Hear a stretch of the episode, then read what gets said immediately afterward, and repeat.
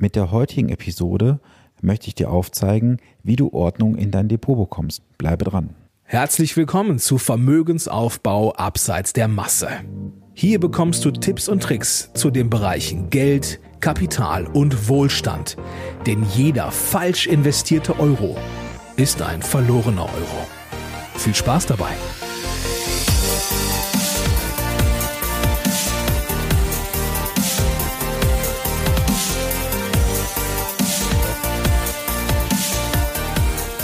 Freut mich, dass du zur heutigen Podcast-Episode wieder eingeschaltet hast.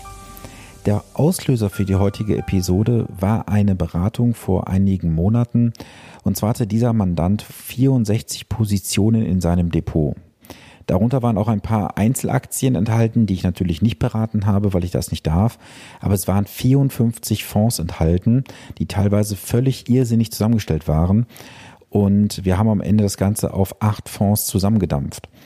Und ich möchte dir mit der heutigen Episode mal ein paar Quellen an die Hand geben, die du auf jeden Fall meiden solltest und auf welche Faktoren du achten solltest. Welche Quellen solltest du meiden? Es gibt natürlich unzählige Listen, die die Top 10 oder Top 100 Fonds in der jeweiligen Kategorie aufzeigen. Ganz vorne mit dabei ist unter anderem eine Zeitschrift, die auch Waschmaschinen oder Mixer testet. Von denen gibt es einen Ableger mit einer bestimmten Zeitschrift. Ich möchte jetzt hier auch bewusst keinen Namen nennen, aber ich denke, du weißt, über wen ich hier spreche. Dann gibt es sehr viele Finanzmagazine da draußen, die auch eigene Rennlisten haben. Ich bin der Meinung, dass man diese Rennlisten auf jeden Fall meiden sollte, denn du kannst nicht nachvollziehen, nach welchen Kriterien hier die Listen zusammengestellt wurden und was das letztendlich für dich für Konsequenzen hat. Fakt ist aber, dass viele Fonds, die dort gelistet werden, durch Zufall oder durch Glück erfolgreich sind. Es ist nachgewiesen, dass Fonds auf Dauer nicht in der Lage sind, den Markt zu schlagen. Und ich möchte dafür als Beispiel mal den US-amerikanischen Markt nennen. Dort ist es so, dass du nach 15 Jahren Laufzeit gerade einmal die Möglichkeit von 14 Prozent hast, dass dein Fonds zu den Gewinnern gehört. Das setzt aber voraus, dass du auch immer zum richtigen Zeitpunkt gekauft und verkauft hast. Das bedeutet, du musst vielleicht über 14, 15 Jahre deine Fonds ständig wechseln und es ist vielleicht gar nicht möglich, dass du diesen einen Fonds dann verkaufst und den anderen kaufst, weil die Zeitpunkte völlig unterschiedlich sind. Ich nenne ja immer im Podcast hier den Markt. Wer ist denn überhaupt dieser Markt? Der Markt sind alle verfügbaren Aktien, die du weltweit kaufen kannst. Es sind aktuell rund 16.000 Unternehmen weltweit, wo du dich beteiligen kannst und das ist letztendlich der Markt. Wenn ich jetzt auf der einen Seite sage, du sollst Quellen meiden, kann ich dir auch Quellen nennen, die du nutzen kannst. Es gibt öffentliche Datenbanken, beispielsweise www.foggenweb.com. Dort findest du einzelne Möglichkeiten, auch die Fonds zu selektieren. Aber es ist natürlich sehr schwierig, weil natürlich keine Plattform im Internet deine persönliche Risikobereitschaft kennt. Ich möchte daher nahelegen, nutze doch die Kompetenz eines Beraters, am besten eines Honorarberaters. Dieser kann dir auf Basis deiner persönlichen Risikoneigung eine Auswahl von Fonds zusammenstellen, aus denen du dann auswählen kannst. Du musst diese Fonds ja nicht unbedingt bei diesem Berater auch kaufen. Bezahl ihn lieber für die Zeit, die du dort verbringst und nimm diese Liste mit und kaufe dann bei einer Online-Depotbank zum Beispiel. Du bekommst dort in der Regel alle Fonds aufgelistet, die bei Depotbanken handelbar sind. Wenn du jetzt mal einen Fonds auswählen solltest, der dann bei deiner Depotbank nicht handelbar ist, kannst du bei dieser Depotbank eine Anfrage stellen und die Depotbank schaut, ob sie diesen Fonds vielleicht ins Universum mit aufnimmt. Das ist mehrmals bereits vorgekommen in der Vergangenheit, dass die Mandanten von mir Fonds haben wollten, die nicht gelistet waren. Auf Anfrage hin hat die Depotbank diese dann aufgenommen. Jetzt möchte ich dir mal fünf Kennzahlen an die Hand geben, auf die du auf jeden Fall bei der Auswahl und beim Vergleichen von Fonds achten solltest. Als erstes sind es natürlich die Kosten. Die Kosten fangen an mit dem Ausgabeaufschlag. Der Ausgabeaufschlag ist ein Aufgeld, das zu Beginn bezahlt wird, dafür, dass du diesen Fonds kaufst. Meine Mandanten zahlen keinen Ausgabeaufschlag und ich kann dir auch nur nahelegen, zahle diesen Ausgabeaufschlag nicht. Denn diesen Ausgabeaufschlag von bis zu fünf Prozent musst du erstmal mit deiner Anlage wieder reinholen. Dann gibt es die sogenannte TER, ausgeschrieben heißt das Total Expense Ratio. Das ist eine Gesamtkostenquotenkennzahl. In dieser Gesamtquotenkennzahl ist allerdings nicht alles enthalten. Es kommen noch einige Kosten hinzu, wie beispielsweise die Performance Fee. Eine Performance Fee ist eine Bonifikation, die der Fondsmanager bekommt, wenn er sein Ziel übersteigt, aber auch in negativen Zeiten bekommt das Fondsmanagement eine Performance Fee. Bedeutet also zum Beispiel, der Markt macht eine Rendite von 8%, der Fonds macht eine Rendite von 10%, dann bekommt der Fonds auf diese 2% Differenz eine entsprechende prozentuale Beteiligung. Das gleiche gilt natürlich auch in Zeiten, wenn der Markt fällt. Das bedeutet konkret, der Markt fällt um 10%, der Fonds um 8% und dann bekommt der Fondsmanager trotzdem eine Performance-Fee. Als nächstes kannst du das Fondsvolumen als Kriterium nehmen. Ich persönlich finde, dass ein Fonds mindestens 100 Millionen, besser sogar 250 oder sogar 500 Millionen Euro Volumen haben sollte.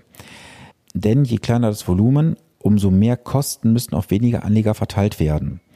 Und es gibt sehr, sehr wenige Fonds, die überhaupt diese 250 oder 500 Millionen Euro Grenze überschreiten. Nichtsdestotrotz schaue einfach nach, dass der Fonds groß genug ist, denn die Gefahr ist da, wenn ein Fonds relativ klein ist, dass er auch ganz schnell wieder geschlossen oder verschmolzen wird. Als nächste Kennzahl kannst du auf die Volatilität achten. Diese sollte zu deinem persönlichen Risikoprofil passen. Nicht jeder Mensch kann natürlich auch gewisse Schwankungen ertragen. Es gibt Fonds, die haben eine Volatilität von 5 bis 10 Prozent im Jahr, andere haben 15 bis 20 Prozent. Es ist natürlich nicht für jeden geeignet, einen Fonds mit 20 Prozent Volatilität zu kaufen. Deswegen ist es sehr wichtig, dass du im Vorfeld dein persönliches Risikoprofil ermittelt hast und dich daran auch strikt hältst. Dann kannst du beispielsweise auf der Seite fongweb.com auch die Entwicklung des Sektorendurchschnitts berücksichtigen. Das ist ganz interessant, denn wenn du einen Fonds gekauft hast und diesen vielleicht auch im Portfolio besitzt, dann gib ihn doch mal dort einfach ein. Und wenn du weiter runter scrollst, findest du dort die Möglichkeit, den Sektorendurchschnitt einzublenden. Und wenn du dann siehst, dass der Sektorendurchschnitt deutlich besser läuft, dein Fonds aber darunter liegt, dann solltest du die Frage stellen, ob es sinnvoll ist, diesen Fonds weiter zu besparen und zu halten. Und als fünftes solltest du darauf achten, wie lange gibt es diesen Fonds bereits. Also wenn ein Fonds ganz, ganz frisch auf dem Markt ist, würde ich persönlich nicht einsteigen. Der Fonds sollte mindestens eine Historie von drei, besser sogar fünf Jahren haben und dann die Kriterien natürlich Kosten und Fondsvolumen auch im Auge behalten. Jetzt möchte ich dir noch ein paar Tipps mit auf den Weg geben, wie du letztendlich bei der Verschlankung vom Depot vorgehen kannst. Auf jeden Fall solltest du dein Depot auf ein überschaubares Maß reduzieren. Meine Empfehlung ist, halte nicht mehr als zehn Fonds im Portfolio. Mehr als zehn Werte würden die Übersicht deutlich erschweren und es würde auch für dich dann wahrscheinlich nicht dazu führen, dass du eine deutliche Mehrrendite erzielst. Schau auf die Kosten. Die Kosten sind ein entscheidendes Kriterium für den Anlageerfolg über die nächsten Jahre. Ganz wichtig noch, dritter Punkt, bleibe einer Strategie treu, egal was passiert. Wenn du keine Strategie hast, frage ich mich natürlich, woran orientierst du dich? Die meisten Anleger haben kein Anlageziel. Und das Anlageziel ist ganz, ganz wichtig. Das hatte ich bereits in einer vorigen Episode erklärt. Setze die Etappenziele. Wenn du heute investierst, setze dir ein Ziel für in fünf oder zehn Jahren und schaue nach, ob du das erreichst. Mache dir keine langfristigen Ziele, setze dir Etappenziele. Ganz wichtig noch, lasse dich nicht von Ratings und Rankings in die Irre führen. Ein Rating ist eine Bewertung von einem Anbieter, der in der Regel für die Wertung bezahlt wird. Hier wird irgendein Merkmal bewertet und dann wird ein Siegel verteilt. Dieses Siegel ist für dich als Anleger völlig wertlos, weil du nicht weißt, was da genau bewertet wurde. Und lass dich nicht von diesen Auszeichnungen Top 10 Fonds oder ähnliches blenden. Es ist alles nur Marketing. Ein Ranking ist eine Auflistung von Fonds nach einem gewissen Kriterium. Zum Beispiel, wer in den letzten drei Jahren die höchste Rendite erwirtschaftet hat. Dann wird einfach eine Liste erstellt. Ich nenne sie auch immer so gerne Rennliste. Auch diese Rankings sind für mich bei der Auswahl von Fonds völlig egal, denn ich lasse mich von Ratings und Rankings nicht in die Irre führen.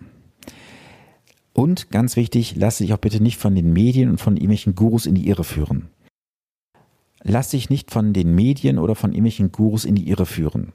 Die Medien sind ein ganz großer Punkt, die immer wieder uns dazu verleiten wollen, gewisse Entscheidungen zu treffen. Wenn die Medien jetzt auf einmal Nachrichten bringen, das Börsenjahr ist schlecht gewesen, die nächste Krise steht vor der Tür und jetzt kommt noch irgendein Guru dort im Fernsehen, der sagt, ja, der nächste Kurseinbruch steht bevor, der Markt wird korrigieren. Das alles löst in dir Emotionen aus. Und Emotionen und Geldanlage passen einfach nicht zusammen. Vertraue dem Markt und keinen Gurus, die die Krise schon kommen sehen. Wenn du dem Markt vertraust, ist er dein Freund und nicht dein Feind. Und es ist völlig egal, ob der Markt auf oder abgeht. Wenn du auf den Markt vertraust, wirst du am Ende auch deutlich dafür belohnt werden. Das war's für die heutige Episode. Ich würde mich riesig freuen, wenn du diesen Podcast weiterempfiehlst in den sozialen Netzwerken, an deine Familie, Freunde und Bekannten. Ich würde mich ebenfalls riesig freuen, wenn du mir eine Rezension hier hinterlässt. Und wenn du in den Dialog mit mir steigen möchtest, dann komm doch gerne in die geschlossene Facebook-Gruppe Vermögensaufbau abseits der Masse. Die Gruppe ist in den Show Notes verlinkt. Ich wünsche dir eine gute Woche. Bis zum nächsten Montag. Dein Sven Stopka.